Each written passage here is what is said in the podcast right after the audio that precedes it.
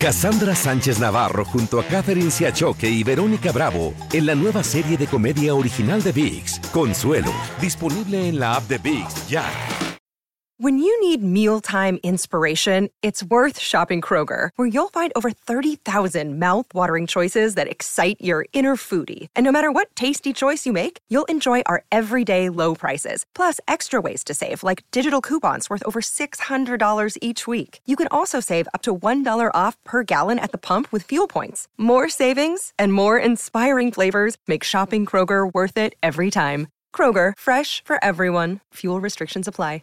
En Sherwin Williams somos tu compa, tu pana, tu socio, pero sobre todo somos tu aliado, con más de 6.000 representantes para atenderte en tu idioma y beneficios para contratistas que encontrarás en aliadopro.com. En Sherwin Williams somos el aliado del PRO. Escuchas los podcasts de Buenos Días América, compártelos y ayúdanos a informar a otros.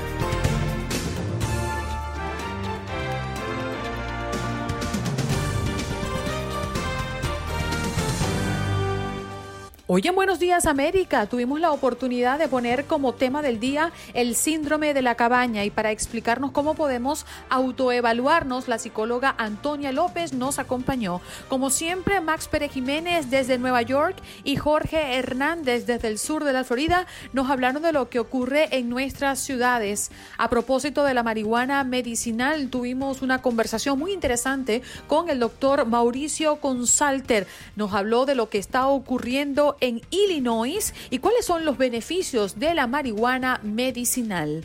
Y además, Albert Martínez nos vino a hablar de la actualización de los pronósticos sobre temporada de huracanes y por qué es extremadamente activa.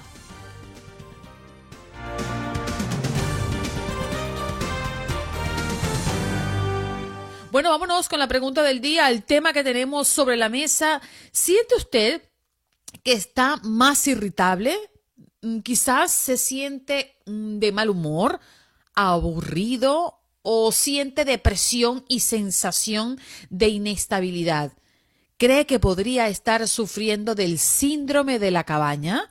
¿Usted ha escuchado del síndrome? Vamos a estar hablando en Buenos Días América sobre este síndrome y también vamos a tener una experta, una psicóloga que nos va a hablar de mm, esta enfermedad, podríamos decirle, eh, que uno haciéndose una autoevaluación bajo estos perfiles que les acabo de comentar, podríamos estar viviendo eh, en, o sufriendo en este caso del síndrome de la cabaña. Yo no sé, yo, yo estoy tratando de evaluar a ver si lo tengo o no lo tengo. Usted puede opinar a través del 1833-867-2346. ¿Usted ha explorado en algún momento eh, alguna de estas sensaciones en medio de la cuarentena? ¿Es posible que su humor, eh, quizás sus sensaciones, sus emociones han cambiado durante los últimos meses? Capaz lo hacemos de forma, bueno, sí, la mayoría de forma inconsciente. Pero bueno, nos encantaría escuchar, quizás más de uno sufre del síndrome de la cabaña, ¿no? De lo que nos están escuchando. Inclusive, yo podría estar sufriendo el síndrome de la cabaña. 1-833-867-2346. Pablito, buenos días. ¿Cómo amaneces? Adelante. Buenos días, súper alegre y no irritable y contento. Feliz viernes, se viene el fin de semana, alegría, bendición otra semana más, vida con trabajo y, eh, y yo te digo una cosa, a mí me ha dado un poco de inquietud, un poco de preocupación. Eh, sufro bastante ver que mucha gente no tiene que comer, trabajo, muchas situaciones difíciles porque no estaban preparados, nadie estaba preparado para un desastre como este que está pasando y vamos a salir adelante. Pero sí, sí pienso bastante en la sociedad, en los seres humanos en general, en el planeta en sí, y soy una persona consciente y captadora de conciencia que siempre me trato de pensar en los demás y no solamente en mí. Y la verdad que me, me preocupa eso y me inquieta y oro mucho y puedo, si puedo ayudar a alguien, lo hago en todos los sentidos y sí, sí creo que me ha dado un poco de irritabilidad por la misma impotencia de no saber cómo salir de esto, cómo ayudar, cómo ayudar al, mundo en general. Sí, eh, creo que muchos experimentamos eso y sobre todo a mí me ocurre mucho con el tema Venezuela. A mí todos los días me llegan casos, eh, bien sea porque mi familia me comenta de situaciones de personas que, que conozco, eh, eh ex compañeros de clase, ex compañeros de trabajo, eh, que están pasando por situaciones difíciles, o me llama alguien directamente y me dice, Andreina, necesito ayuda, no, no, no estoy comiendo, mis hijos no tienen que comer. O sea, cosas tan fuertes que allí es a mí donde me entra y digo, wow, aquí nosotros podemos estar encerrados, pero a mí no me falta la comida en mi casa, eh, mi familia tiene todas las comodidades, sí, hay una situación particular, pero a mí me pasa lo mismo que a ti, Pablo, yo entro en una desesperación y digo, Dios mío, ¿cómo puedo ayudar a más personas? Y bueno, llega un punto en donde tú dices, bueno, tranquilízate porque hay un límite, ¿no? Mm, yo, yo la verdad ayudo hasta donde puedo ayudar, pero sí, yo creo, Pablo, que esa sensación de qué puedo hacer para mejorar la situación nos agobia a todos. ¿Estás allí, Pablito, o te me fuiste? Sí, sí, estoy aquí, te, te escucho. Aló. Sí, Aló. sí, sí, te escucho, te escucho. Sí. Eh, mira, la, yo pienso que en el caso tuyo y de todos tus ciudadanos y los ciudadanos venezolanos honrados y honestos que son el 99%, más no esa cúpula de gobierno que sin comentarios, pero sinceramente yo pienso que es más duro y más fuerte hacer que tienes tu santa madre, tu madrecita allá, tus familiares, tu gente y la, tus amigos consanguíneos y todo tu pueblo y tu país, es triple el dolor. Me imagino es muy extremo. Yo veo sufrir mi ciudad de Guayaquil, veo aquí Estados Unidos, aquí alrededor, alrededor en lo- los suburbios de Illinois, y hay mucho sufrimiento. Esta, eh, tengo allegados, eh, familia de consanguínea de primer grado, que han perdido sus trabajos después de 20, 30 años, así, ya están notificados que no tienen trabajo, y es fuerte y es duro y, es triste la situación como este eh, coronavirus vino a, a arrasar como un terremoto, como un tsunami, y es bien fuerte, pero vamos a estar en oraciones y de todo corazón que salgamos adelante como colectividad y como planeta entero, de corazón te lo digo. Gracias, Pablito, por llamarnos y, e invitarnos siempre a la reflexión, ¿no? Y si usted está allí en casa, si usted cree que de alguna manera puede ayudar a alguien, aunque sea a la distancia, intentar donar a algo para personas que más lo necesiten, hágalo. Yo le aseguro que esa es una inversión sumamente rentable. ¿Y por qué le digo esto? Porque cuando uno ayuda, uno, al menos es la sensación que yo siento, uno se siente como, como liberado, uno dice, estoy haciendo mi parte, estoy haciendo algo que puedo hacer. ¿Y por qué no ayudar a otros? Esas personas que no tienen la posibilidad. Mira, yo pienso en nuestros países, eh, y bueno, pienso en Venezuela porque conozco la realidad más que de otro país, y yo me digo, ¿cómo hace una persona que tiene que estar encerrado porque, bueno, hay cuarentena, hay restricción de salida, hay mm, toque de queda en casi todo el país? ¿Cómo hace una persona que no tiene agua, que no tiene internet, que no tiene cable para ver televisión? ¿Cómo haces en medio de cuatro paredes? Porque tú puedes pasar allí un día, dos días, pero indefinidamente, porque es que no se, no se ve el fin de la pandemia, al menos con la situación. Y es por eso, y una de las tantas razones por la que el, el venezolano hoy está en una situación muy, pero muy triste. Imagínese usted por un momento que lo metan en su casa, no tenga luz, no tenga agua, no tenga cable, no tenga manera de ver internet ni comunicarse con sus seres queridos, más que con los que viven con usted, que está en la misma situación que usted. Y aparte de eso, quizás que no tenga la comida necesaria, porque no tiene cómo pagar. Un, sueldo mínimo en Venezuela te alcanza para un cartón de huevo y un kilo de- de café. Es triste. Uno, mira la realidad, uno mira lo que está ocurriendo acá y, y lo que estamos viviendo con esta cuarentena y uno se queja y uno dice cuándo se va a terminar, que no puedo regresar al trabajo. Muchos que tenemos trabajo, porque yo hago mi trabajo desde mi casa. Tengo la bendición y estoy plenamente agradecida por tener esta posibilidad. Pero imagínense lo que está pasando otra gente en otros países, los países nuestros.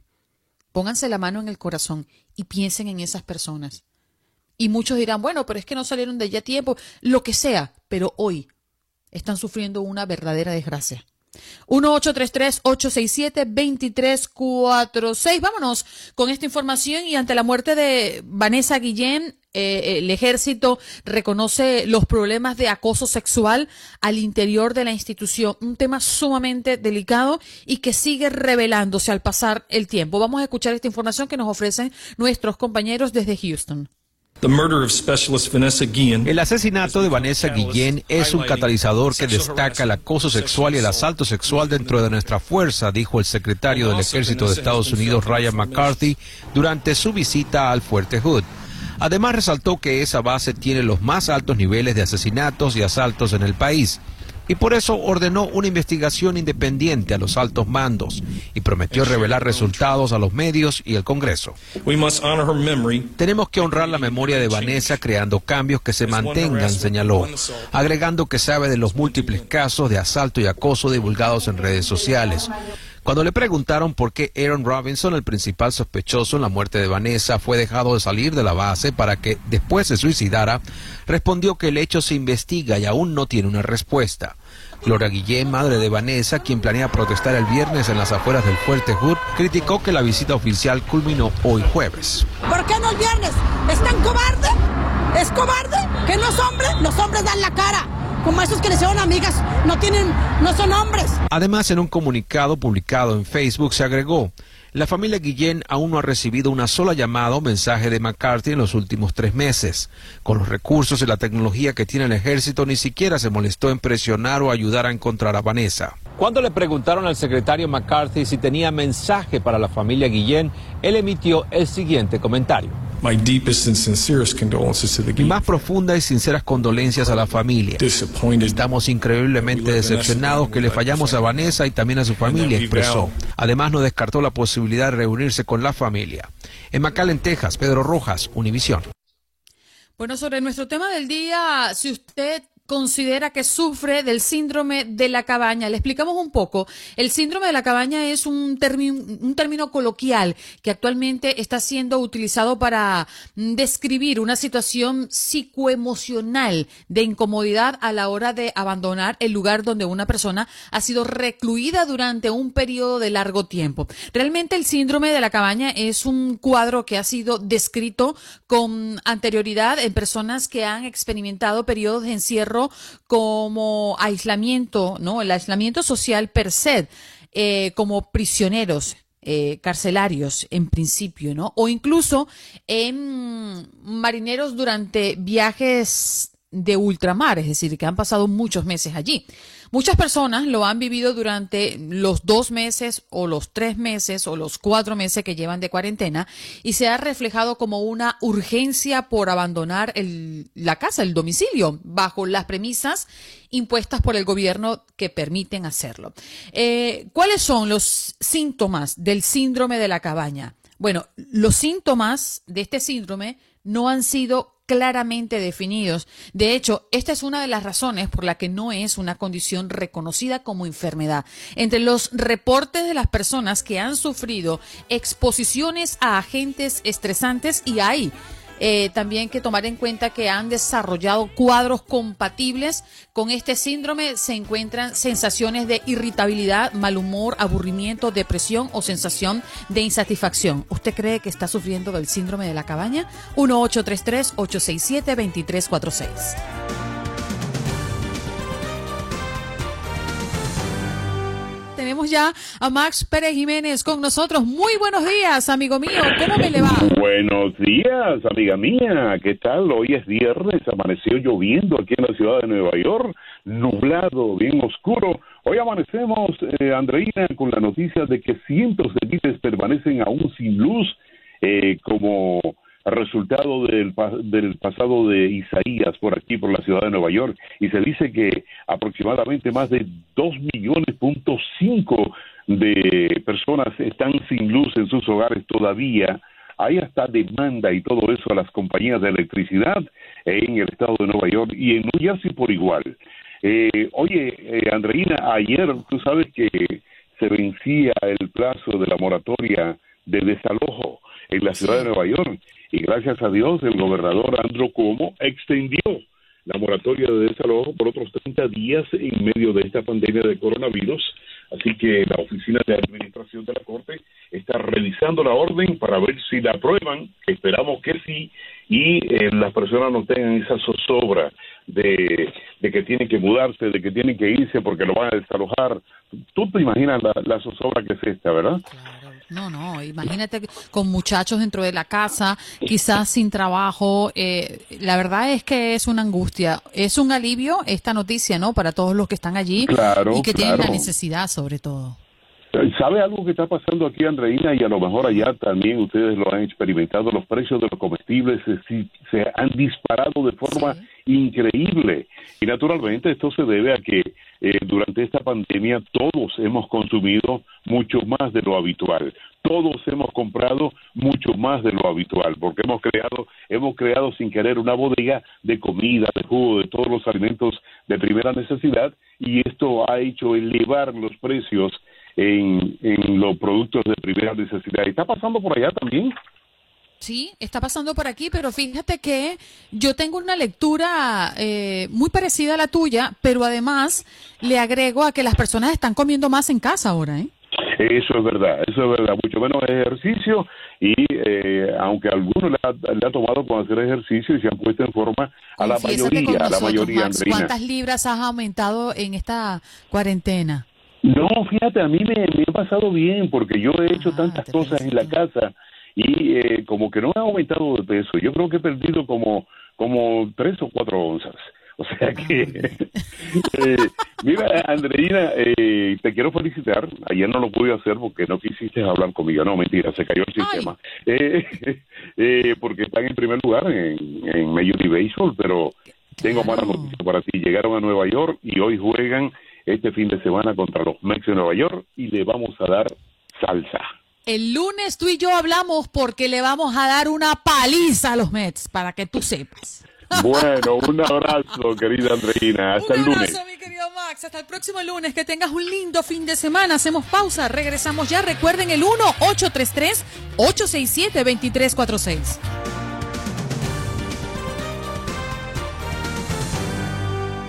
Nos vamos con Albert Martínez, que está listo para mirar allí por su ventanita. ¿Cómo estás, Albert? Muy bien, aquí eh, ya de viernes, ya de viernes. Eh, y el cuerpo lo sabe.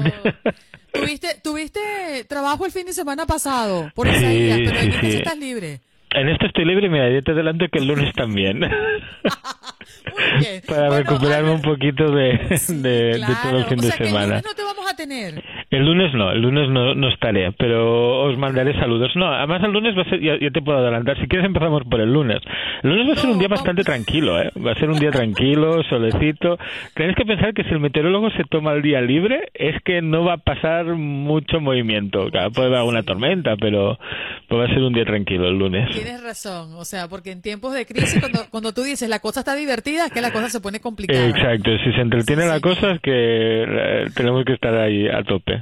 Albert, están actualizando los pronósticos sobre temporada de huracanes, ¿no? Sí. Extremadamente activa, ¿qué significa?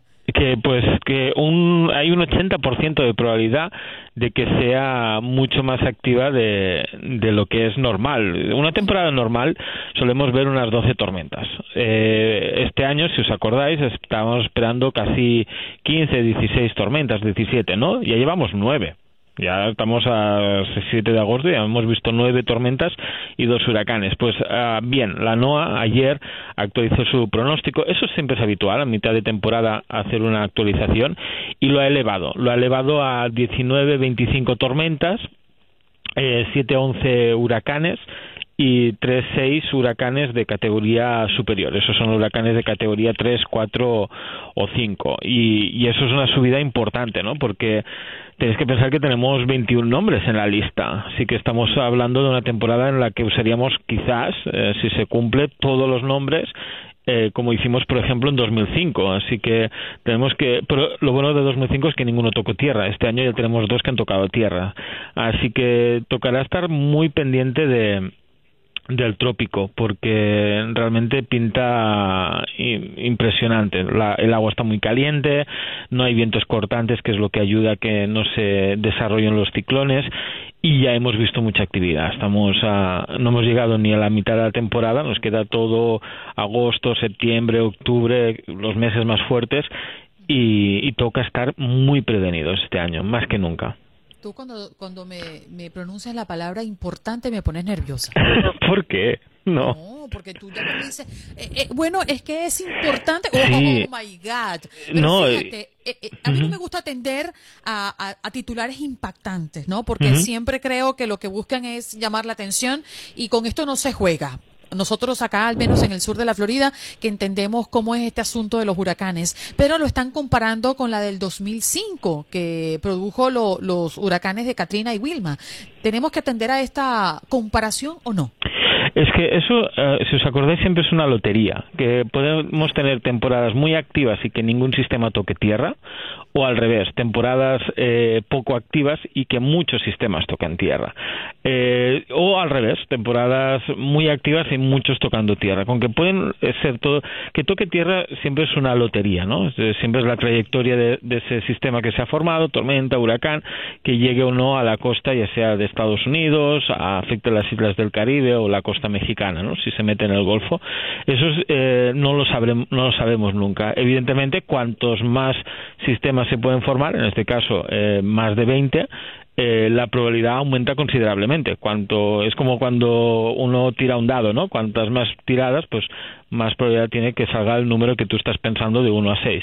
Pues acá igual, ¿no? Cuanto, más eh, sistemas haya, más probabilidades habrá que alguno llegue a tierra y, por eso este año nos lo tenemos que tomar muy en serio, porque venimos de unos años bastante activos, acordaros, eh, Harvey, Florence, Irma, María, eso fue hace dos, tres años, eh, de modo que este año puede ser eh, tanto o más. Esperemos que no, pero con que eso no lo veremos hasta que termine la temporada, lo mejor es estar muy prevenidos, más que nunca, este 2020 una cosa son los pronósticos y lo que se vislumbra de cara a la temporada y otra cosa es el impacto que pueda estar generando eh, en nosotros dependiendo de si toca o no toca. Exacto, eh, y eso eh, no es hasta el final, hasta que se ha formado el sistema y lo estamos siguiendo, mostrando la trayectoria. Eso se demora hasta que no ocurra. Por eso tenemos que evitar que lleguemos a ese punto y por eso es importante estar prevenidos desde, desde ya, desde ya. Claro. Profe Martínez, espero haber aprobado mi clase de hoy. y tanto, y tanto, y tanto. Muchas gracias, feliz día. Nos, vemos el martes. Hasta Seguro el martes. Ya, ya, ya se tomó su, su fin de semana largo y bien que se lo merece. Albert Martínez, aquí en Ventana al Tiempo.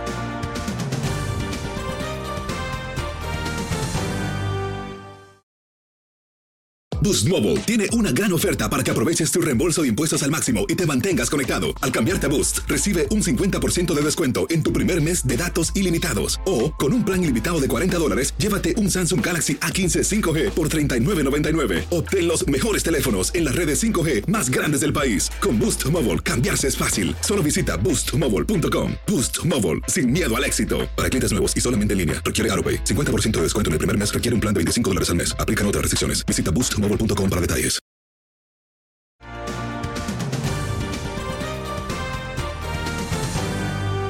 Jorge está listo, Jorge Hernández desde el sur de la Florida. Buenos días, ¿cómo estás, querido amigo?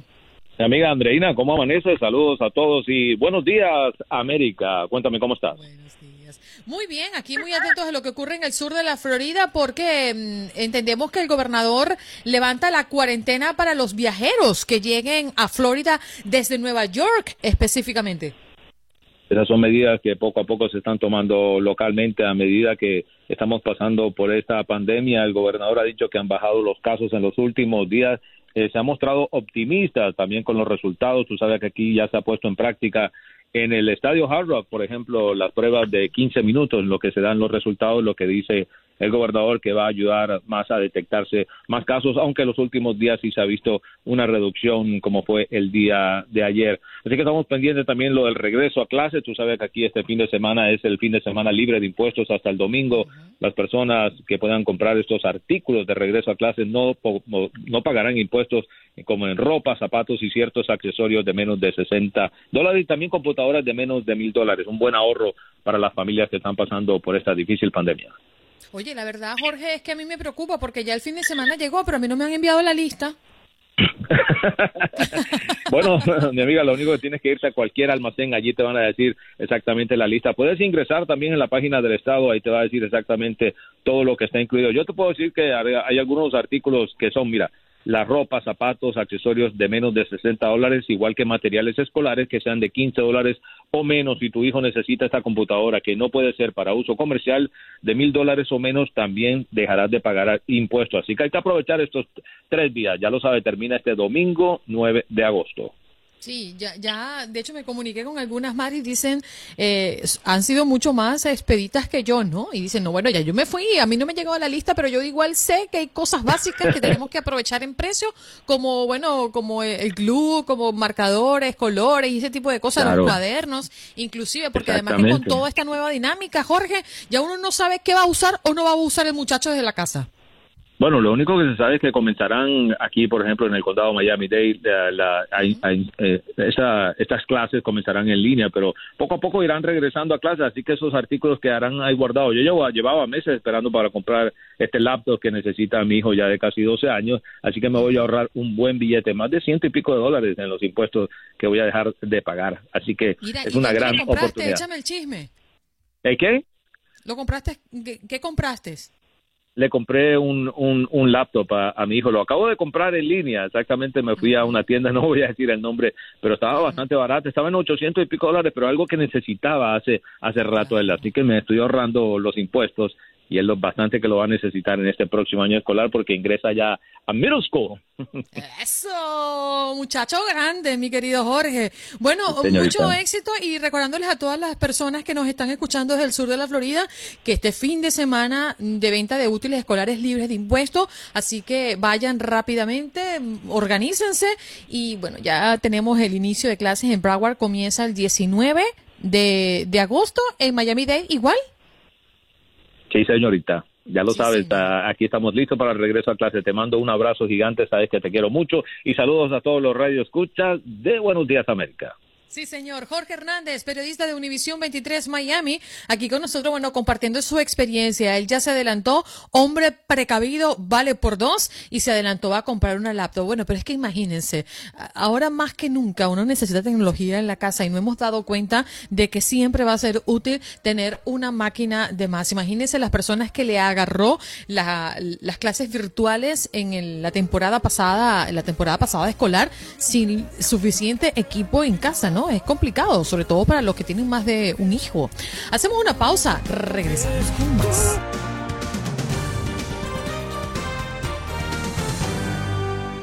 Psicóloga Antonia López, ¿cómo estás? Gracias por estar aquí. ¿Qué tal? Buenos días, ¿cómo estáis? Encantada y gracias invitación. Bueno, si quieres arrancamos con la pregunta de Juan Carlos. ¿Le preocupa a las personas mayores? ¿Es cierto que este síndrome es mucho más eh, presente en las personas de la tercera edad, quizás?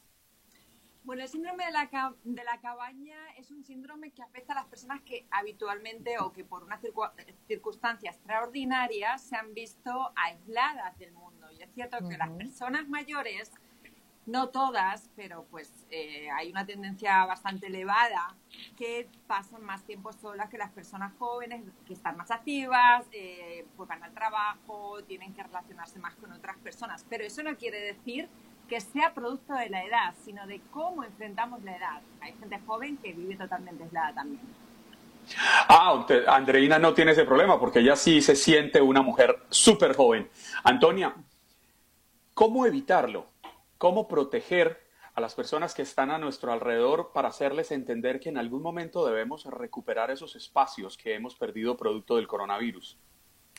Bueno, detrás del síndrome de la cabaña lo que tenemos es miedo, miedo a algo mm, desconocido, miedo a la enfermedad, que es el, coronavirus. Entonces, eh, ante cualquier situación que provoca miedo, las personas tienen tres maneras de reaccionar.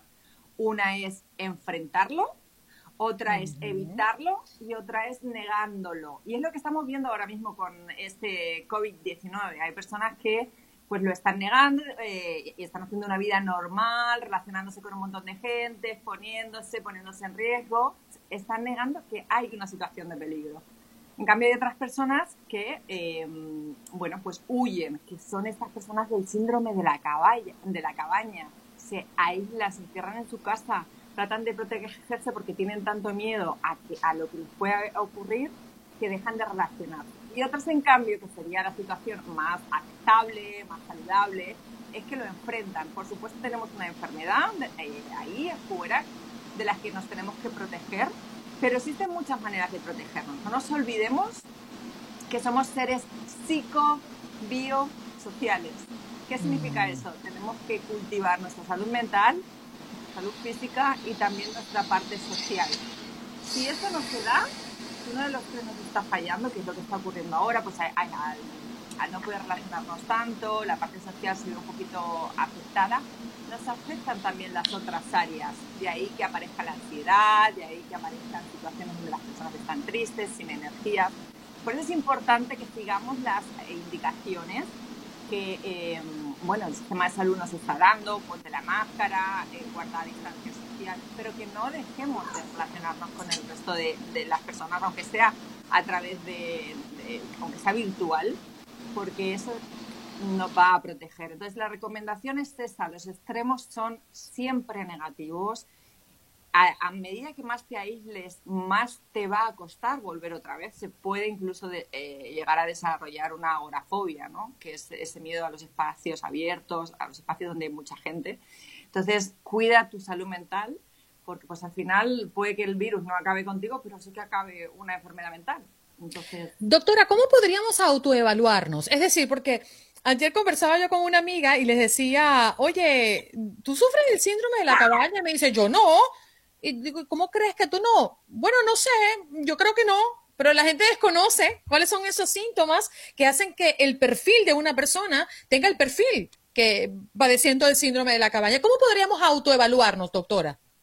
Bueno, el síndrome de la cabaña tiene ciertos rasgos eh, claves, ¿no? Es ese miedo a salir, te encierras en casa, te, encierras en un lugar protegido, tratas de evitar cualquier situación que te pueda exponer. Em, pero fíjate, es importante que la gente sepa que el síndrome de la cabaña no es algo nuevo que surge con el COVID-19. El síndrome de la cabaña surge hace mucho tiempo y se, se le da ese nombre para aquellas personas que han estado aisladas mucho tiempo, bien sea una cárcel, bien sea un hospital, bien sea eh, una situación extraordinaria. Entonces, lo que de repente eh, ellos desarrollan o piensan y sienten es que en ese espacio donde han estado tanto tiempo se sienten protegidos y que el mundo exterior lo que les va a traer son peligros. Entonces, cuando tú sientes que salir ahí fuera es un peligro, em, que te estás exponiendo y que van a, ocurrir eh, circunstancias catastróficas, ahí estás experimentando un síndrome de la cabaña. Es decir, si te vas a reunir con tu vecina en una barbacoa, eh, en un parque, bueno, en parque no se puede, ¿no? Pero bueno, en su casa, con esas eh, distancias de seguridad y aún así sientes que, se te va, que te vas a enfermar, pues ahí estás experimentando un síndrome de la cabeza. Levanto mi mano, doctora.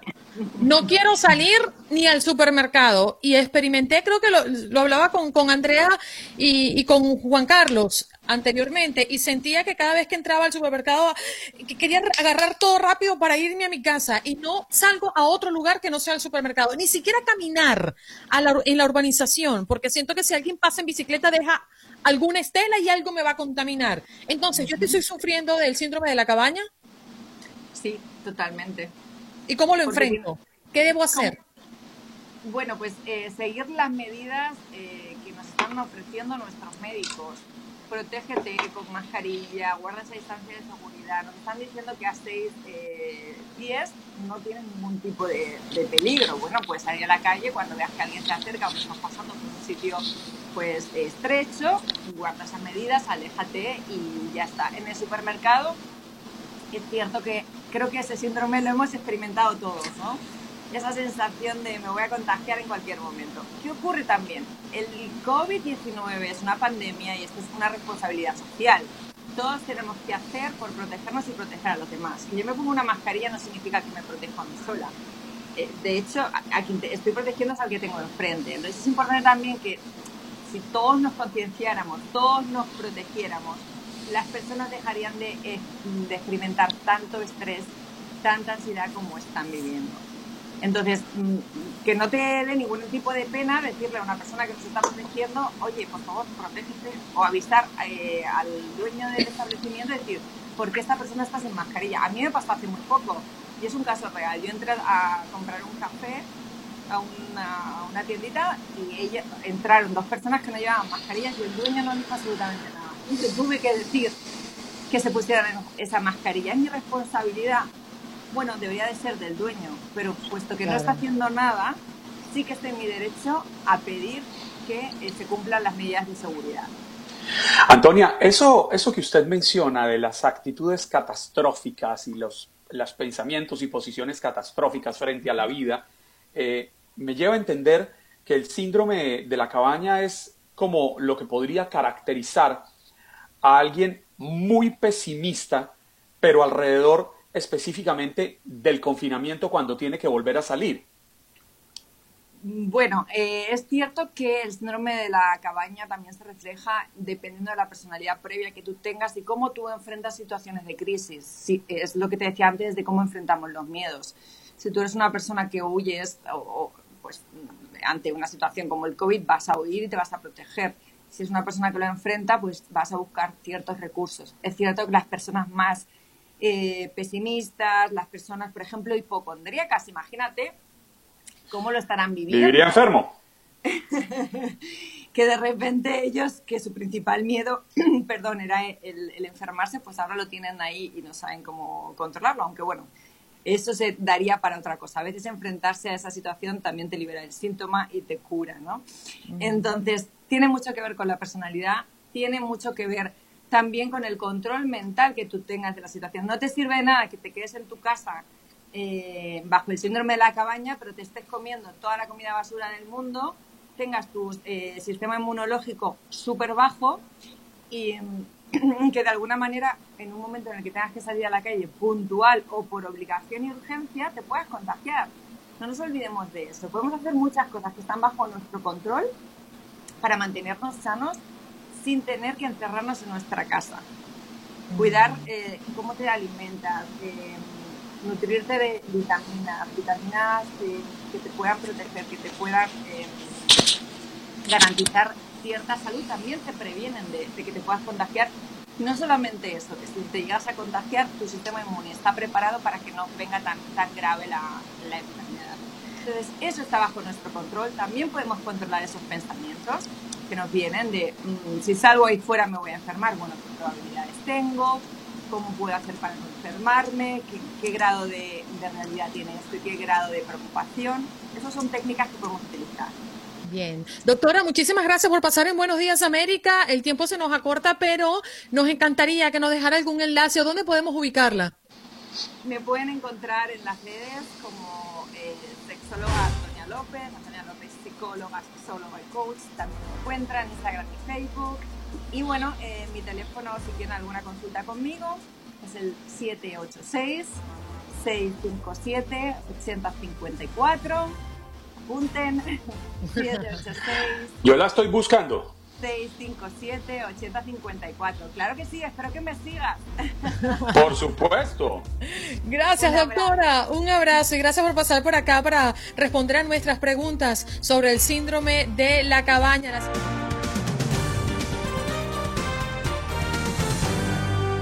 Vamos a abordar un tema que del cual nos tomamos el tema del día el día de ayer, pero no pudimos tener al doctor Mauricio Consalter. Él es doctor em, médico internista con una amplia práctica en todo el estado de Illinois, fundador de Medicare Care en 1999. El doctor pues ha estado certificado, eh, certificando pacientes para el programa de cannabis medicinal desde el 2015. Asegura que el cannabis es una medicina alternativa y complementaria, segura y efectiva. Casi todos sus pacientes con un régimen regular de cannabis han visto una reducción en el uso de opioides. Eh, y bueno, vamos a hablar justamente con él para que nos los explique. Doctor Mauricio, muchísimas gracias por atendernos. Adelante.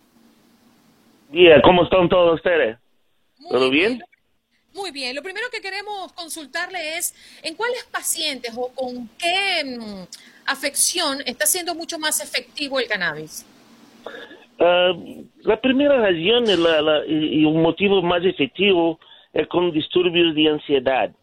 Los pacientes tienen disturbios de ansiedad, dolores crónicas e insomnia, problemas para dormir también. Esos son los casos más comunes y, que tenemos mayor suceso. ¿Me entiende? Y tenemos varios pacientes. Uh, ahorita mismo, ayer estábamos contando los números nuevos de todos. Tenemos como 15 a 16 mil pacientes actualmente eh, en los estados de Illinois que fueron certificados por, por nosotros y los otros médicos que trabajan con en nuestro team también. Uh, y el suceso es, interesante, uh, la medicina es muy segura y hay que tomar como una prescripción de una medicina común, tradicional. Okay? Nosotros hablamos con los pacientes, usamos la indica, uh, que es un tipo de, una forma de, marihuana pela noche, como 5 a 10 miligramos, y los resultados son bastante, bastante positivos. estamos con un flujo muy grande actualmente de pacientes latinos, hispanos. Empezamos con la población uh, con los blancos, después los hispanos y los otros todos están veniendo. Eh, y estoy muy contento con los resultados, muy, muy contento. Doctor, ¿qué tanto peligro hay de que alguien a quien le recetan algún medicamento o algún producto de, a base de cannabis, de marihuana, para tratar alguna enfermedad, termine generando una adicción a este medicamento? Eh, la adicción de, de, marihuana mm, no es algo así muy preocupante, pero es una, adicción más psicológica do que química o física. Yo, yo tengo pacientes que van meses sin usar la, marihuana y no tienen ningún tipo de, de, uh, de síntomas que, que, que, pueden notar que son dependencia a, a química, física más psicológico. Pero que marihuana, la primera cosa que tenemos que saber que el sistema cardiovascular está bien, ¿ok? Uh, que, existen condiciones cardíacas que son notadas, que tenemos que, observar como la fibrilación atrial, que es un tipo de arritmia. Entonces, esos pacientes hay que estar controlado primero, hay que estar con el sistema cardiovascular intacto primero, después puede comenzar la medicina. La, la mayor preocupación, mayor preocupación que tengo son con los adolescentes. pues el cerebro está se formando hasta la edad de 21, 22 años de edad. Entonces, que pacientes con uh, uh, pacientes jóvenes, yo prefiero prevenir el uso alto de, de, THC, ¿ok?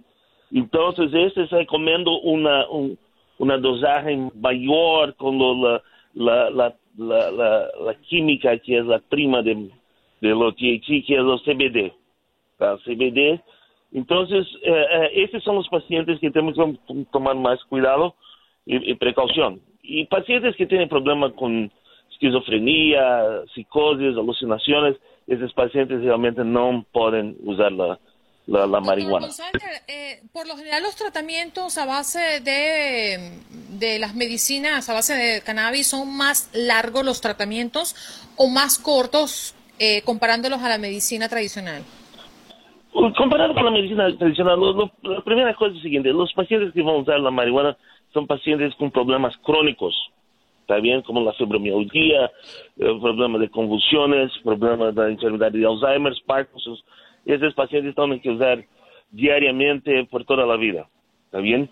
Uh, en relación al dolor, los pacientes que tienen dolor, la marihuana evita el uso de, de, los opioides, que esta es una de las grandes razones que nosotros estamos dando, fazendo a prescrição, é para evitar o uso de, de, medicinas que podem causar dependência química, como os opioides e, e os benzodiazepínicos, como o prazolam, Valium, diazepam, todas essas medicinas. Então, o nosso gol, nosso objetivo é diminuir o uso dessas medicinas, que essas sim podem lhe causar uh, uma morte por overdose, ou, ou, ou podem lhe causar uma dependência química, física muito grande. ¿Comprende? Doctor. Sí. Hay, hay, un tema que nos preocupa muchísimo a todas las personas que de una u otra forma o tenemos que consumir algún medicamento o tenemos familiares que consumen algún medicamento y es el costo, el alto valor económico que tienen muchísimos de los medicamentos. ¿Los tratamientos a base de marihuana o de cannabis son muy costosos? Sí, hay costo, principalmente porque no son medicinas que no, no están aprobadas pelo FDA, tá? que es la, la, empresa americana de, de que controla la, las medicaciones, FDA. Então, não estão aprovadas, então não há uma cobertura com a segurança. Então não pode usar o seu seguro de saúde para pagar a medicina. Pero que, que nós notamos que a partir do momento que, está, que uso do cannabis, há uma diminuição muito grande das outras medicinas tradicionais químicas e claro que aí há um impacto econômico positivo para, para a família, para os pacientes. Un impacto económico positivo para las familias y también para estados como Illinois, porque ha recaudado casi 52.8 millones de ingresos fiscales durante los primeros seis meses de ventas de marihuana recreativa, lo que le lleva un poco de luz a las finanzas estatales afectadas por la pandemia. Y la cifra casi duplica las estimaciones eh, presupuestarias del eh, gobernador actual, pues se proyectó que el Estado recaudaría 28 millones nada más en ingresos por impuestos al cannabis antes del 30 de junio. Es decir, que también está siendo un negocio en tiempo de pandemia. No, es un gran negocio para el Estado.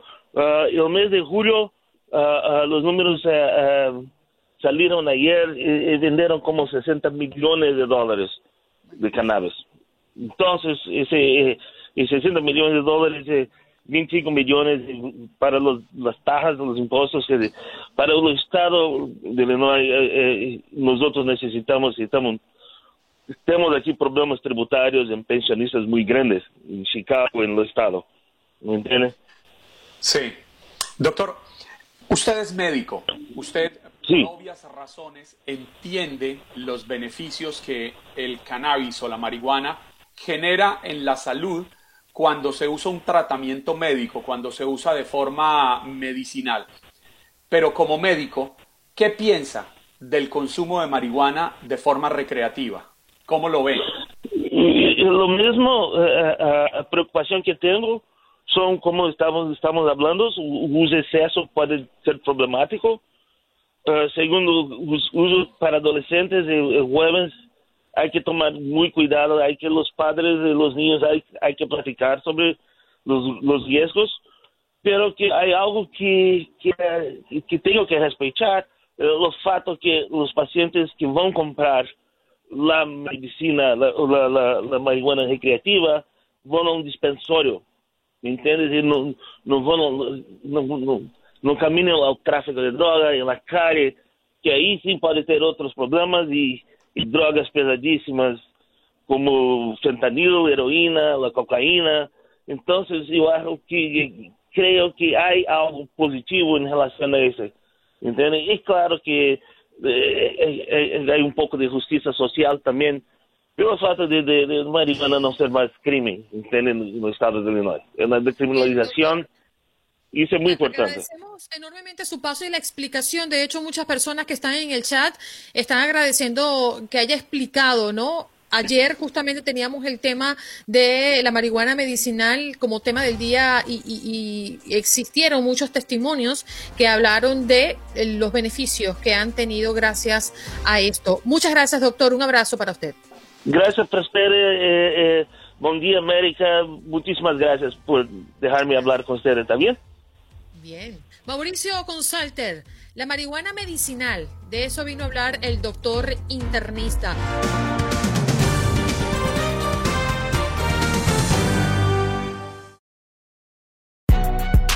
Si no sabes que el Spicy McCrispy tiene Spicy Pepper Sauce en el pan de arriba y en el pan de abajo, ¿qué sabes tú de la vida?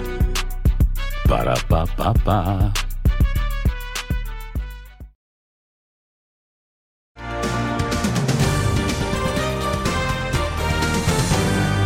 Juan, buenos días. Estás en la línea telefónica. Adelante.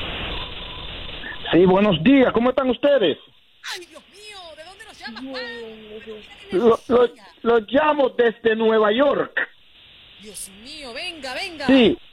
Fíjate, Andreina, antes de que tú este, me preguntes algo del síndrome, yo fui víctima del síndrome de la cabaña, pero te tengo algo antes de, ¿me entiendes?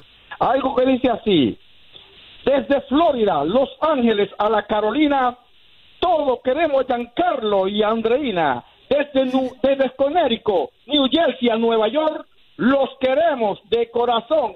Y aquí están los que suben la milirubina, Giancarlos y Andreina. Oye, en- sí, en- en- entonces, Andreina, te quiero contar esto que dice, y aquí está el momento chistoso del programa.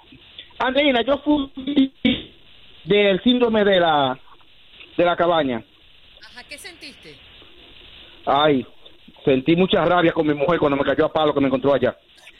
Sí, sí, sí, sí, sí. Sí, sí, ay, sí, sí, sí, Andreina.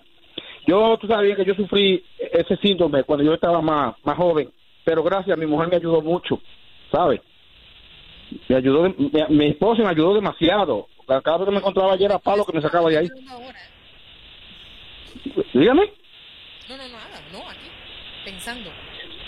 No, no, Andreina, te digo, es un síndrome que eso no se quita así por así, ¿sabes? Oye, Sí. Yo no sé si me estás hablando en serio o me estás bromeando, la verdad. No, quiero tomar No, Andreina, es que yo soy un hombre del campo, yo soy un hombre del campo, Andreina. Yo soy un hombre del campo y el único síndrome de, de la cabaña que yo que yo conozco es que la cabaña que quedan ahí en el campo mío, ahí en la carretera. Mira, Juan, la verdad que está lúcido hoy. Y, y no, bueno, tú sabes, estrellado. No, no, Andreina, te lo digo de, de- sinceramente. Sabes que yo tengo unos, verdugones en la cabeza ahí que mi mujer me daba con una botella cuando me encontraba allá en la cabaña. Sí. Así es que, Andreina, y esto fue el momento chistoso del programa. Ya tú sabes que Dios me lo cuide a todo. Sabes, Juan Carlos, muchas gracias. Y Juan, gracias por estar aquí. José, adelante, te escuchamos. Hola. José. Uno, dos, tres. Hello. ¿Cómo estás, José? Mira, José, tú estás- no sueltes el teléfono, hombre. No está. Bueno, vámonos. Eh, tenemos también a Sergio. Aló, Sergio. An- Andreina, Ajá, ¿quién habla? José, desde Houston. Ahora ahí tenía a José, él estaba organizando su línea telefónica para hablar. José, buenos días, América. Ah, buenos días, Juan Carlos. ¿Qué más? Andreina, este, toda la semana el programa en verdad lo he estado escuchando y ha sido alegría, pero sinceramente nosotros los venezolanos tenemos que, este, ¿cómo te digo yo? No sé si resignarnos, porque han salido una serie de cuestiones donde involu- involucran a toda la gente que tiene Guaidó en el exterior. Yo no sé si tú tienes conocimiento de monómetro, de los bonos 2020, que es una rebatiña que tienen. Con monómetro que está en Colombia, ¿verdad? Hasta una un editorial, un, un- una cuestión esta de- de prensa digital. Este, los mafiosos venezolanos lograron este, bloquearla. Entonces, de todas maneras, Patricia Poleo se dedicó y ahora está en todos los portales, está esa investigación de monómetros. No sé si tú tienes conocimiento de eso. Sí. Lo que ocurre con ese tipo de temas, mi querido eh, José, es que son sumamente delicados y como tú bien lo dices, es una investigación hasta que las pruebas no salgan allí. Eh, a mí no me gusta hablar sobre la especulación y entendemos, sí, y es muy cierto, que el pueblo venezolano está muy desilusionado con lo que ha ocurrido en el caso de Juan Guaidó y que, pero yo creo que el país no gira alrededor de Juan Guaidó y las esperanzas no deben estar reunidas en un solo hombre, sino en la intención de querer salir de esta desgracia en la que nos ha colocado el gobierno de turno, que ya lleva muchísimos años. Pero gracias por traer el tema, José. Un abrazo para ti. ¿eh? Dijo que nos iba a solucionar el problema para podernos movernos en ciertos países con el pasaporte vencido. Eso no existe, nunca lo hicieron. Eso es una tragedia, correcto, tienes toda la razón. Gracias, José. Y a título personal, eh, Juan Carlos y Andrea, para explicarles un poco lo que ocurre con los venezolanos. Nosotros no tenemos la capacidad, por ejemplo, en los Estados Unidos no hay un consulado, no hay una asistencia para nosotros renovar nuestro pasaporte. En mi caso, yo estoy vencida y yo no tengo manera de salir de los Estados Unidos, aunque mi visa es de residente, yo tengo la libertad de entrar y salir del país. Hace, hace unas semanas atrás estuve en conversaciones con una persona de la Embajada de Estados, de Estados Unidos en Colombia por, por unas averiguaciones que estaba haciendo. Y salió a la luz ese tema.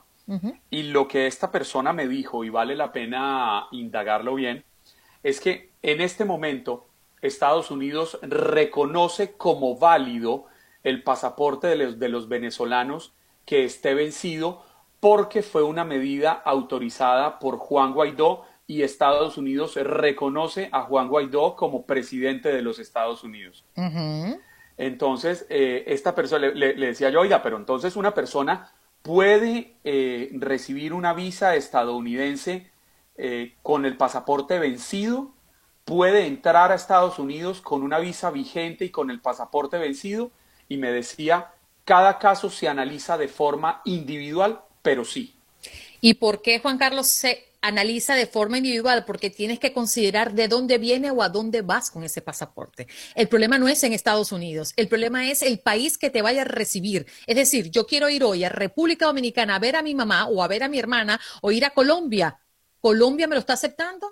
República Dominicana me lo está aceptando. En un primer momento esa lista existió y funcionó, pero entiendo que además con el tema de la pandemia todo se ha complicado y nadie quiere que, nosotros que estamos aquí en los Estados Unidos nos reciban en otro lugar porque aquí la pandemia está muy dura.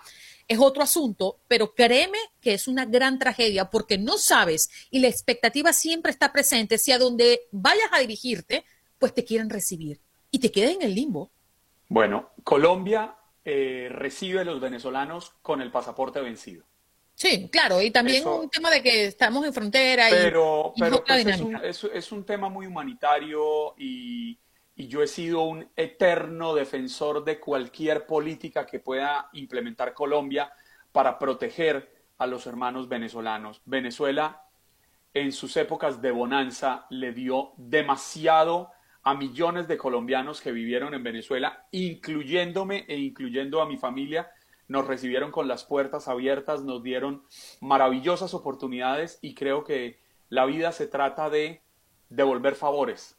En alguna oportunidad Venezuela nos acogió, es el momento y no me voy a cansar de repetirlo, de que Colombia acoja a los venezolanos, de que haya una, ni siquiera una mano amiga tendida, debe tenderse una mano hermana para recibir a los venezolanos que están en apuros y en necesidades. Muchas gracias, parcero. Nos vamos con Sergio, que está en la línea. Adelante, Sergio. Feliz viernes, Andreina, mi querido Juan Carlos, Andrea y a toda la audiencia, que siempre mis respetos al, al paisano tuyo que llamó, no, que no se resigne, ¿cómo que se va a resignar? Eso es lo que ahí donde uno se basa de estar pendientes de, de, lo que está haciendo y te lo he comentado desde hace tiempo, mi querida Andreina, sobre Guaidó. Tuviste la oportunidad, pero bueno, yo entiendo que en la posición que tú estás como Juan Carlos y más a donde se encuentran ubicados, eh, tienen ustedes que seguir de alguna otra manera una norma y hay ciertas ciertas reglas que seguir, eso es un hecho, no, no tienen necesidad que explicarlo. Juan Carlos, en especial, el día de ayer te felicito, hiciste algo correcto, eh, lo que es la verdad es la verdad y siempre va a haber daños colaterales, acuérdate de eso, cuando se logra algo que estaba tan pudrefacto que era la guerrilla en Colombia. Viva Colombia en este caso, pero sigue habiendo mucha corrupción, que es el problema de nosotros que tenemos. Ah, tenemos ese gran problema, lastimosamente. Sí, la idea es no atacar, sino hablar con la verdad. Esa señora, la verdad, paisana tuya, me siento tan apenado con, con, porque yo sé que no toda la gente piensa de la misma manera, mandando es que a tus papás a tu país, cuando tus papás ni siquiera están aquí. Algo importante, aquí hay gente que estamos pendiente, mi querido Juan Carlos, igual tú, Andreina, hoy dijiste algo muy importante, cómo poder ayudar. Yo te hago una pregunta a ti, con todas las resoluciones que han habido, y le hago la pregunta a cualquier oyente, quisiera la réplica, pero algo intelectual, no que distorsionemos las cosas. Si tienen lapicero pueden anotarlo. ¿Qué ha sucedido con lo que son de las de todas las sanciones que ha tenido el pueblo cubano, que empezamos con Cuba, los hermanos cubanos, con las sanciones económicas, ¿qué han beneficiado realmente? ¿A quién? Y qué es lo que se ha ocasionado. Ahora se pasó para Venezuela las mismas sanciones. ¿Qué ha solucionado? ¿Qué se ha arreglado? ¿Qué, ¿A qué se ha llegado de beneficio en ello? Y tú lo sabes, Andreina, a lo bien, que es más pobreza y se hace de alguna manera, el que no entienda eso es para oprimir al pueblo y forzar un golpe de Estado a que el pueblo mismo esté muerto de hambre y poder forzar a hacer lo que se llama violencia, a poder cambiar ese gobierno que ya se ha demostrado que no ha servido. De todas las resoluciones, solamente una vez en la, en la ONU han apostado en, aprobarlo. El resto lo han negado. Por, alguna razón tiene que ser, ¿verdad? Porque no ha servido. Te digo esto, chequeate el SWFT, que significa eh, lo que se llama el Society, Society for Worldwide Interbank Financial Communication. ¿Qué quiero decir con esto, Juan Carlos y Andreina? También el Fondo Monetario Internacional. 204 países están involucrados que están, son parte del sistema, vaya, como con el Fondo Monetario Internacional, que es todos los países, como tú ves en Latinoamérica, que quieren un préstamo, van al Fondo Monetario Internacional. En este caso, también tienen que estar atados al sistema de al que les acabo de mencionar, el SWIFT. Anótenlo ahí, investiguenlo. No les digo piensen por mí ni nada, pero eso les va a decir a ustedes que cualquier transacción que haya, lo que pasó recientemente con Dinamarca y Alemania, con una transacción de 26 mil dólares de, de, de tabacos cubanos, salió a relucir inmediatamente en el sistema que estaban haciendo esa transacción porque Cuba tiene en estos momentos lo que se llama sanciones económicas. Así es que pilas con eso, la mejor manera de ayudar a Andreina. Se nos fue el tiempo, pero gracias por tu opinión y por ser siempre tan incisivo. Me gusta la idea de pensar como tú piensas, tantas restricciones y, y tanto protocolo, pero ¿para qué sirve? ¿Le sirve a los ciudadanos de a pie? Ya regresamos.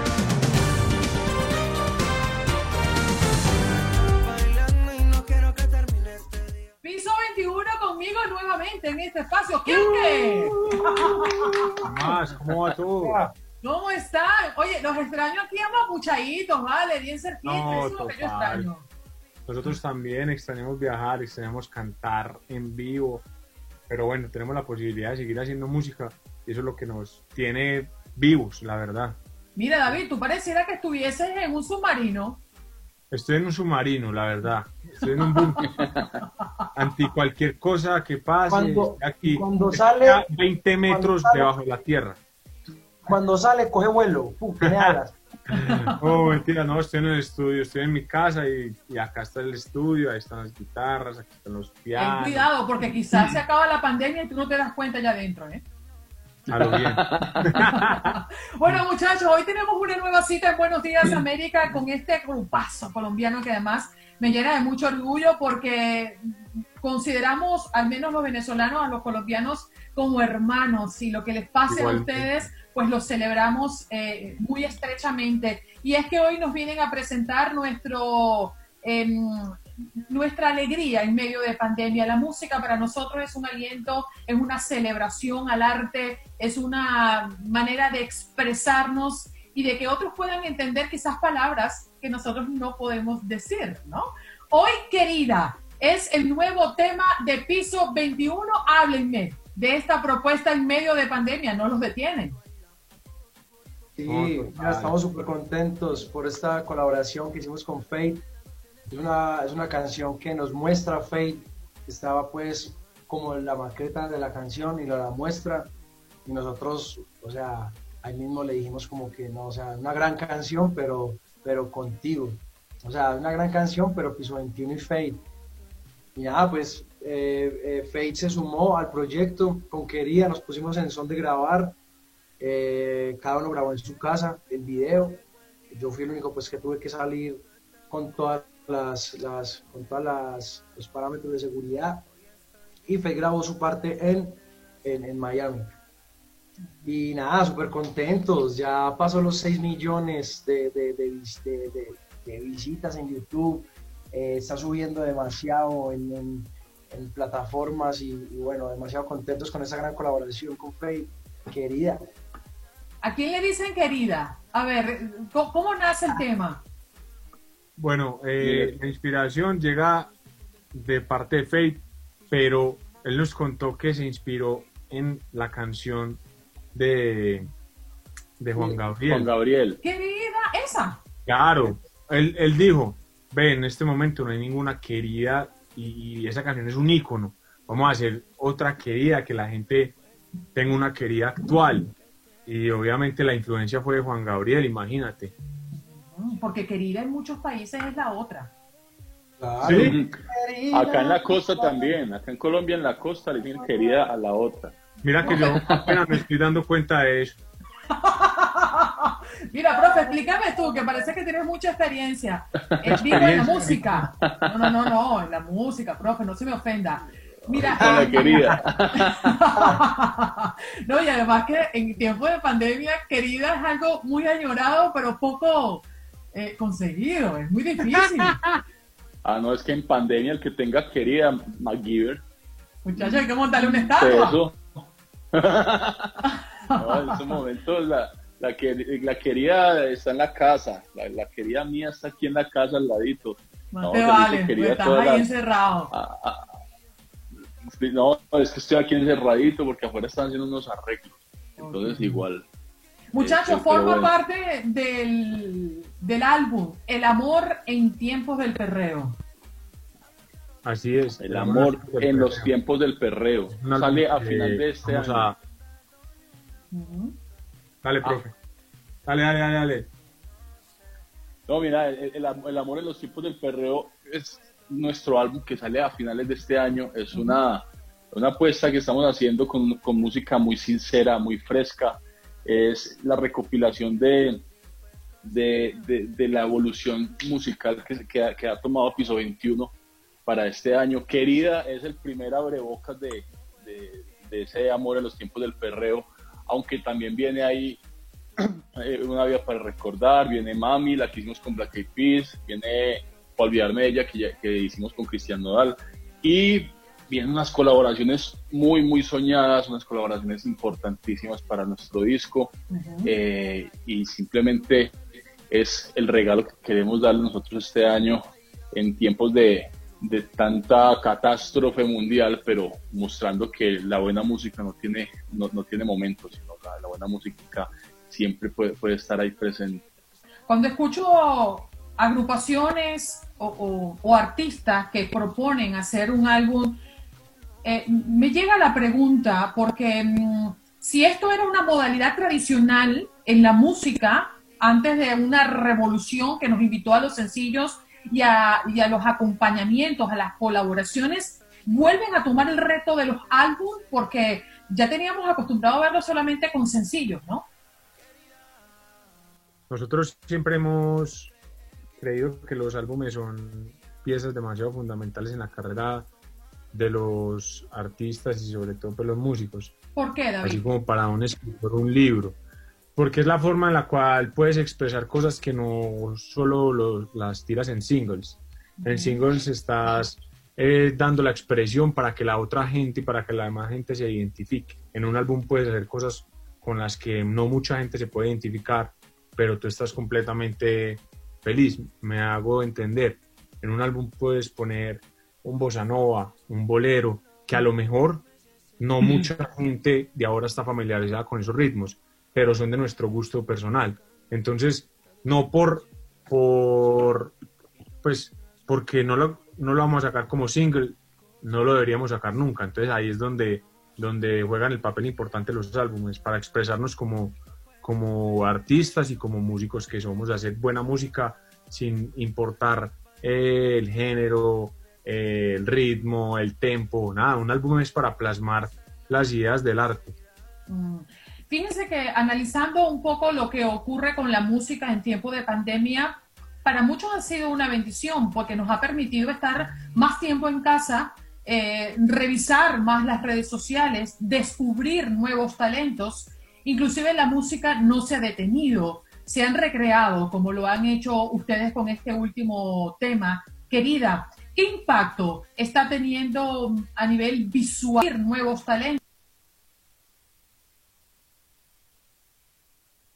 que somos hacer buena música sin importar eh, el género, eh, el ritmo, el tempo, nada, un álbum es para plasmar las ideas del arte. Mm. Fíjense que analizando un poco lo que ocurre con la música en tiempo de pandemia, para muchos ha sido una bendición porque nos ha permitido estar más tiempo en casa, eh, revisar más las redes sociales, descubrir nuevos talentos. Inclusive la música no se ha detenido se han recreado, como lo han hecho ustedes con este último tema. Querida, ¿qué impacto está teniendo a nivel visual, a nivel de acercamiento y de crecimiento para los artistas que como ustedes se han propuesto hacer este tipo de videos, este tipo de propuestas en medio de la pandemia? Bueno, nosotros siempre queremos vernos como natural, ¿me entiendes? Queremos vernos bien, queremos vernos eh, sanos ante, ante la gente. Nosotros le mostramos a la gente buena música y tenemos que estar como muchos artistas ahora pues en, pandemia, tenemos que estar súper activos en, redes sociales.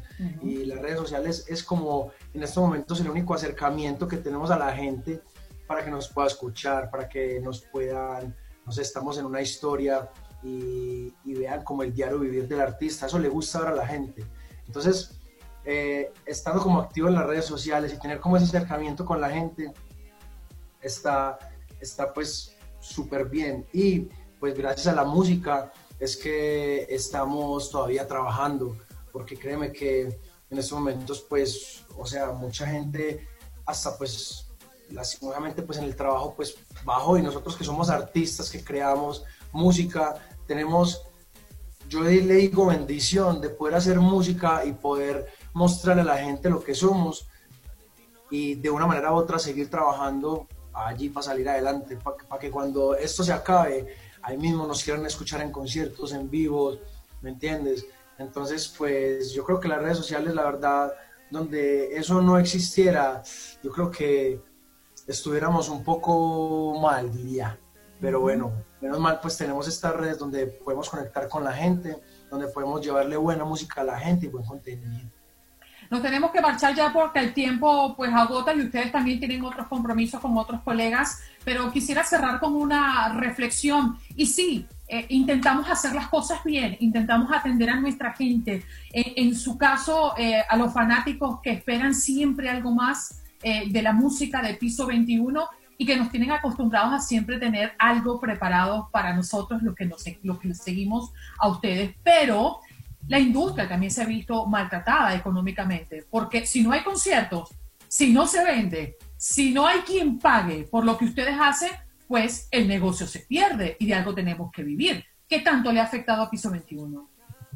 Pues yo creo que lo, mismo, lo mismo que, que, le ha pasado a todos los artistas a nivel mundial, lo que más nos ha afectado es en la parte de los shows, porque aparte de lo económico, eh, lo que más nos mueve a nosotros es, es, obviamente el estar en contacto con la gente, el poder viajar, el poder verlos, el poder cantar con, con, todos nuestros seguidores. Eh, pero es un momento donde creo que no podemos ser egoístas y, y, pensar solamente en nosotros. Creo que, es momento de pensar en todo el mundo. Es decir, si solamente por querer hacer un concierto no queremos poner en riesgo la vida de un montón de personas. Y, y es momento de estar guardados, como dijo Lord ahorita, de, de crear música, de aprovechar esos momentos para, para, para, para generar otro ambiente de, de, trabajo, de creación. Lo he dicho en, otras, en otros momentos, ya vendrán años de trabajo, ya vendrán, vendrán años de gira como los que hemos tenido, pero ahorita creo que es el momento de enfocarnos como humanidad en, mejorar y en, y en curarnos y en salir adelante de toda esta situación para que podamos disfrutar después de todos los conciertos. Es difícil para, todo, para todos los músicos puede que para muchos sea más difícil, eh, digamos, hay músicos que dependen de bares, de discotecas, de serenatas, eso es, mucho más complicado.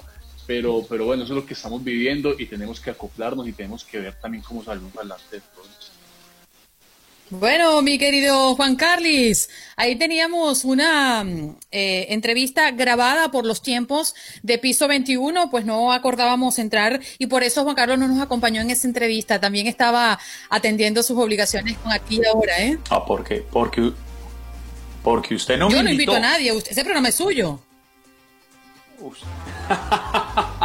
Maravilloso escuchar a los muchachos de piso 21, una gran agrupación colombiana oriunda de Medellín, la capital de Antioquia, que a propósito, más adelantico le quiero contar algo de, Medellín que está pasando alrededor de las ferias de las flores, de la Feria de las Flores, uno de los eventos más importantes de esta eh, ciudad colombiana. Pero eso toca más adelantico porque el reloj sigue haciendo TikTok.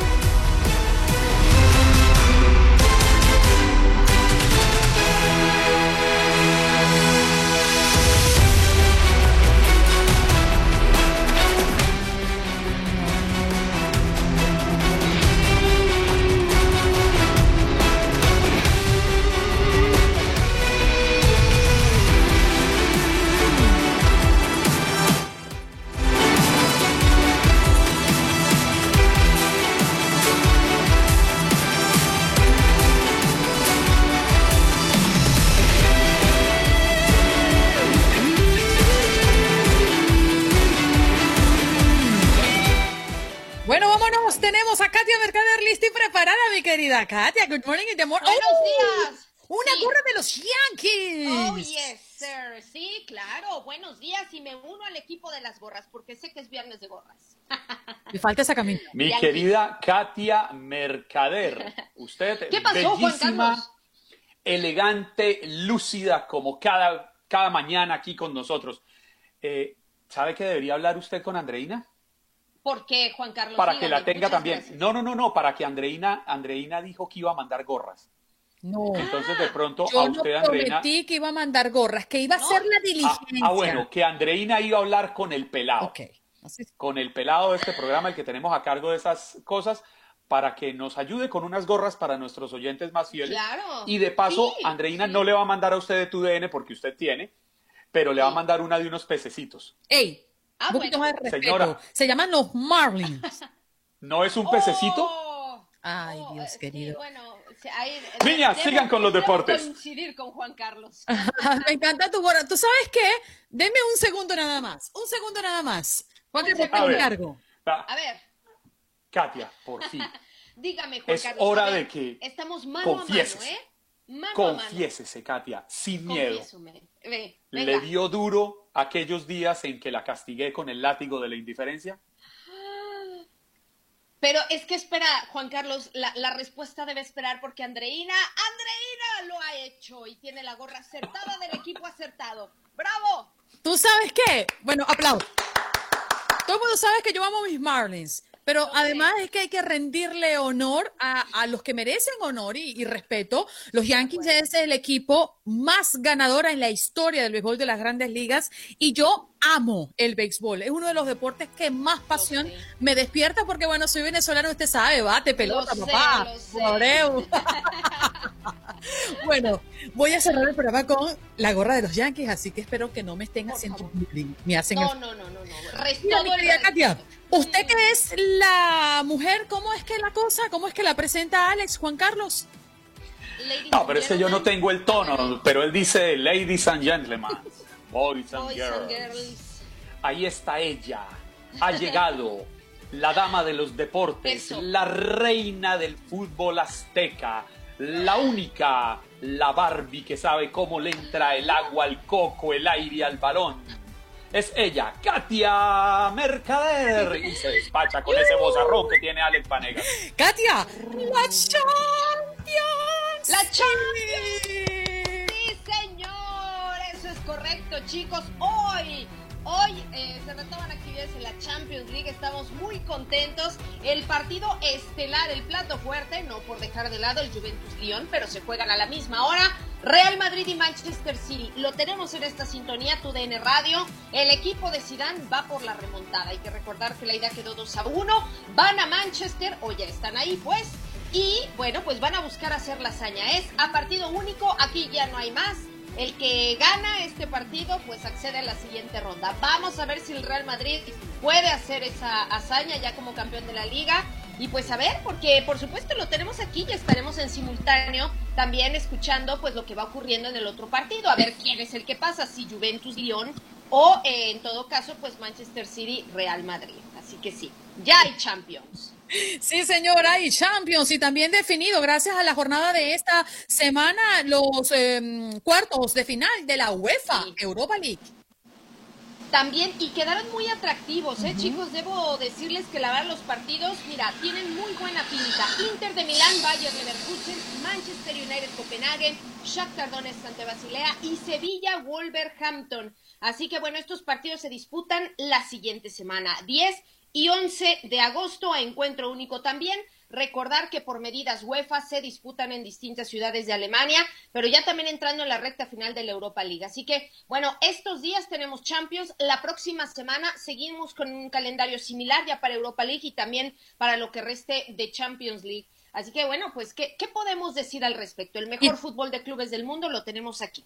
Y además, el fútbol de los Estados Unidos, la MLS, que ya está a punto de cerrar su temporada, ¿no? La MLS is back. También el MLS is back, pues queda definida ya la final y bueno, pues ahí les va. Portland Timbers, que ya hemos hablado de ellos y que pintaban como favoritos, se enfrentarán a Orlando City el próximo martes 11 de agosto. Oscar Pareja, el colombiano, ha hecho un gran, gran trabajo con Orlando City, hay que decirlo. Un jugador clave para ellos esta temporada ha sido Nani, el portugués que ayer se despacha con un doblete, pero a lo largo de los partidos previos también ha sido un jugador decisivo ya, un tipo de mucha experiencia, de mucha calidad y que hoy está poniendo al Orlando City en conjunto, por supuesto, en la final de la MLS is Yo creo que tenemos a los justos merecedores de, de esta instancia y pues tendremos también esta final en TUDN Radio. La verdad es que ha sido un torneo muy bien llevado, me parece a mí. Ya sacaremos algunas conclusiones, casos de éxitos en la burbuja. A mí me ha encantado, ¿eh? me ha encantado el torneo de MLS Isbat y tendremos la final, por supuesto, el próximo martes. Sí, señor, estamos cargados de fútbol y de buen fútbol en tu DN Radio. Katia, un abrazo, gracias por estar con nosotros, ¿eh? Feliz fin de semana. Abrazos y besos, chicos, feliz viernes. Chao, Katia. Bye.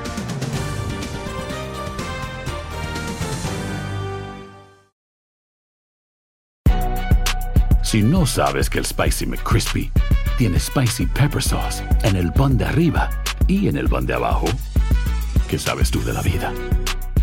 Para, pa, pa, pa.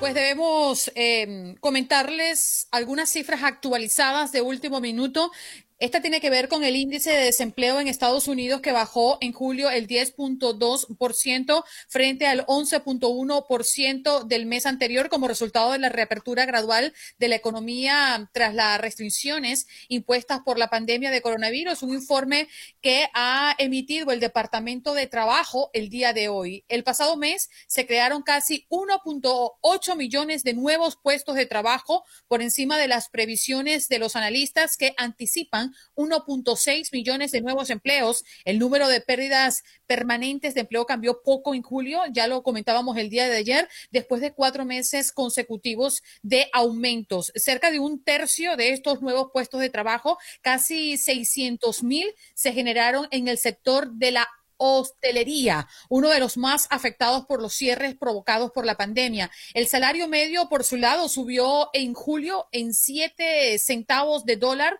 la hora hasta los 29.39 dólares. Es un poco lo que estamos viendo del reciente informe generado por el Departamento del Trabajo acá en los Estados Unidos, que creó 1.763.000 puestos de trabajo en julio y el desempleo cayó al 10.2%. Ayer, parcero, lo que revisábamos eran las cifras de las personas solicitando el seguro por desempleo.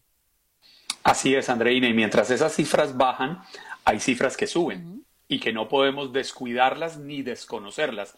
Por ejemplo, las cifras del coronavirus siguen en aumento los casos en todo el mundo. Según el Centro de Recursos de la Universidad Johns Hopkins, eh, en el mundo hay un total de 19.128.901 persona, personas que se han enfermado y 715.555 han fallecido. Lamentablemente, nuestro país, Estados Unidos, sigue a la cabeza con el número de contagios con 4.884.406 pacientes y 160.111 fallecidos del total. Es decir, lo repetimos, una cuarta parte de los enfermos en el mundo por coronavirus está aquí en Estados Unidos. Sí, señor. Bueno, también debemos mencionar que mm, Hemos tenido hoy un programa bien interesante a propósito de los temas que están siendo noticias alrededor de este país. Tiene que ver mucho con las cifras que acaba de mencionar eh, Juan Carlos y el tema que nos abordó el día de ayer, que hoy tuvimos la oportunidad sí de conversar con el doctor a propósito de mm, la marihuana medicinal, un tema que tocamos muy puntual el día de ayer y que causó muchísima mm, eh, reacción por parte de nuestros oyentes. Tuvimos la opción hoy de conversar eh, con el doctor Mauricio Consalter. Él es médico internista, pero también tiene una amplia práctica en todo el estado de Illinois con referencia a mm, la marihuana medicinal, Juan Carlos.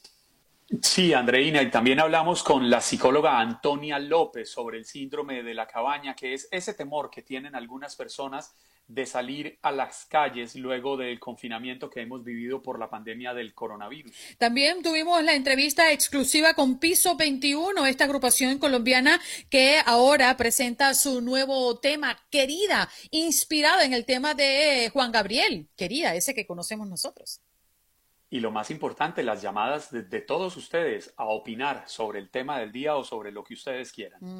Oye, por cierto, uno de los temas que ha sido recurrente durante esta semana y a propósito del cierre hoy viernes, pues ha sido el tema de TikTok, las redes sociales y el impacto que ha generado a nivel mediático las acciones y el pronunciamiento del presidente Donald Trump. Lo más reciente y lo que tuvimos en las últimas horas es que prohibió cualquier negocio con el propietario chino de TikTok, el decreto firmado por el presidente que también afecta a la plataforma de WeChat, eh, será efectivo a partir de los próximos 45 días. La medida le permite a Microsoft seguir en negociaciones para comprar la red social que ha sido, Juan Carlos, el que sacó la bandera de yo quiero. Así es, y sobre todo ahora que el presidente Donald Trump firmó la orden ejecutiva que presiona para que TikTok sea vendida a una empresa estadounidense, pues eh, las condiciones estarían dadas, creo yo, para que Microsoft pueda continuar adelante con, con, este proyecto que tiene. Esta orden ejecutiva del presidente va a entrar en vigor dentro de 45 días y prácticamente lo que hace es obligar a la compañía china ByteDance a vender TikTok. Si no lo hace, podría ser castigado por continuar sus operaciones en Estados Unidos. Vale la pena recordar que Microsoft aseguró que se dio un plazo de aquí al 15 de septiembre para eh, terminar esta negociación o de lo contrario, no se sabe si seguiría adelante. Sí, señor. Bueno, otro tema que preocupa enormemente es eh, una situación que se está viviendo puntualmente en California, porque aproximadamente 17.600 reclusos Usted escuchó bien, 17.600 reclusos de California eh, serán liberados antes de cumplir sus condenas debido al coronavirus, un 70% más de lo estimado previamente por funcionarios de las prisiones estatales. Las autoridades del orden critican que no ha habido transparencia en la toma de decisión, sobre todo tras la reciente liberación de un sentenciado, imagínate Juan Carlos, a 125 años de prisión y una asesina convicta es un poco los datos que se conocen de las personas que podrían estar siendo liberadas, la polémica que hoy vive California por la liberación por coronavirus de reclusos con delitos violentos. Uno de ellos, pues ya lo explicábamos, de 125 años de condena. Lo que ha trascendido, Andreina, es que con esto lo que se busca es relajar un poco, eh, disminuir un poco la crisis que existe actualmente por las graves condiciones de salud en varias cárceles californianas, especialmente por el tema del coronavirus. Crisis que no es exclusiva de California. El tema de los contagios se están viendo en los centros penitenciarios en todo Estados Unidos y, por qué no decirlo, en todo el mundo. Incluso aquí hemos repetido muchísimas veces de cómo jueces han ordenado que inmigrantes sean liberados porque no, no se les pueden dar la garantía, las garantías necesarias para mantener su salud en los centros de detención de inmigración. Bien, espero que se hayan ido bien informaditos del programa el día de hoy. Hemos estado eh, cubriendo muchos focos, nuestras ciudades, nuestros países, un poco más temprano hacíamos un repaso por lo que está ocurriendo en Perú, en Argentina. Ya hoy hablaba el parcero de las fiestas eh, tradicionales eh, que por estos días se llevan a cabo en Medellín y que por eh, razones obvias se ha modificado un poco, pero que bien vale la pena resaltar el, homenaje y la conmemoración que quieren rendirle a los de sectores de salud allá. Gracias, parcero. Feliz fin de semana.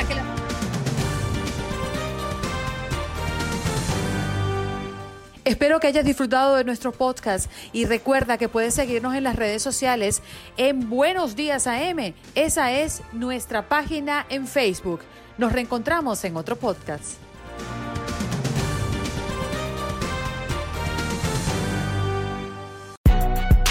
Si no sabes que el Spicy McCrispy tiene Spicy Pepper Sauce en el pan de arriba y en el pan de abajo, ¿qué sabes tú de la vida? Para pa pa pa. Cassandra Sánchez Navarro junto a Catherine Siachoque y Verónica Bravo en la nueva serie de comedia original de Vix, Consuelo, disponible en la app de Vix ya. This is the story of the one. As head of maintenance at a concert hall, he knows the show must always go on. That's why he works behind the scenes, ensuring every light is working, the HVAC is humming, and his facility shines. With Granger's supplies and solutions for every challenge he faces, plus 24 7 customer support, his venue never misses a beat. Call quickgranger.com or just stop by. Granger, for the ones who get it done.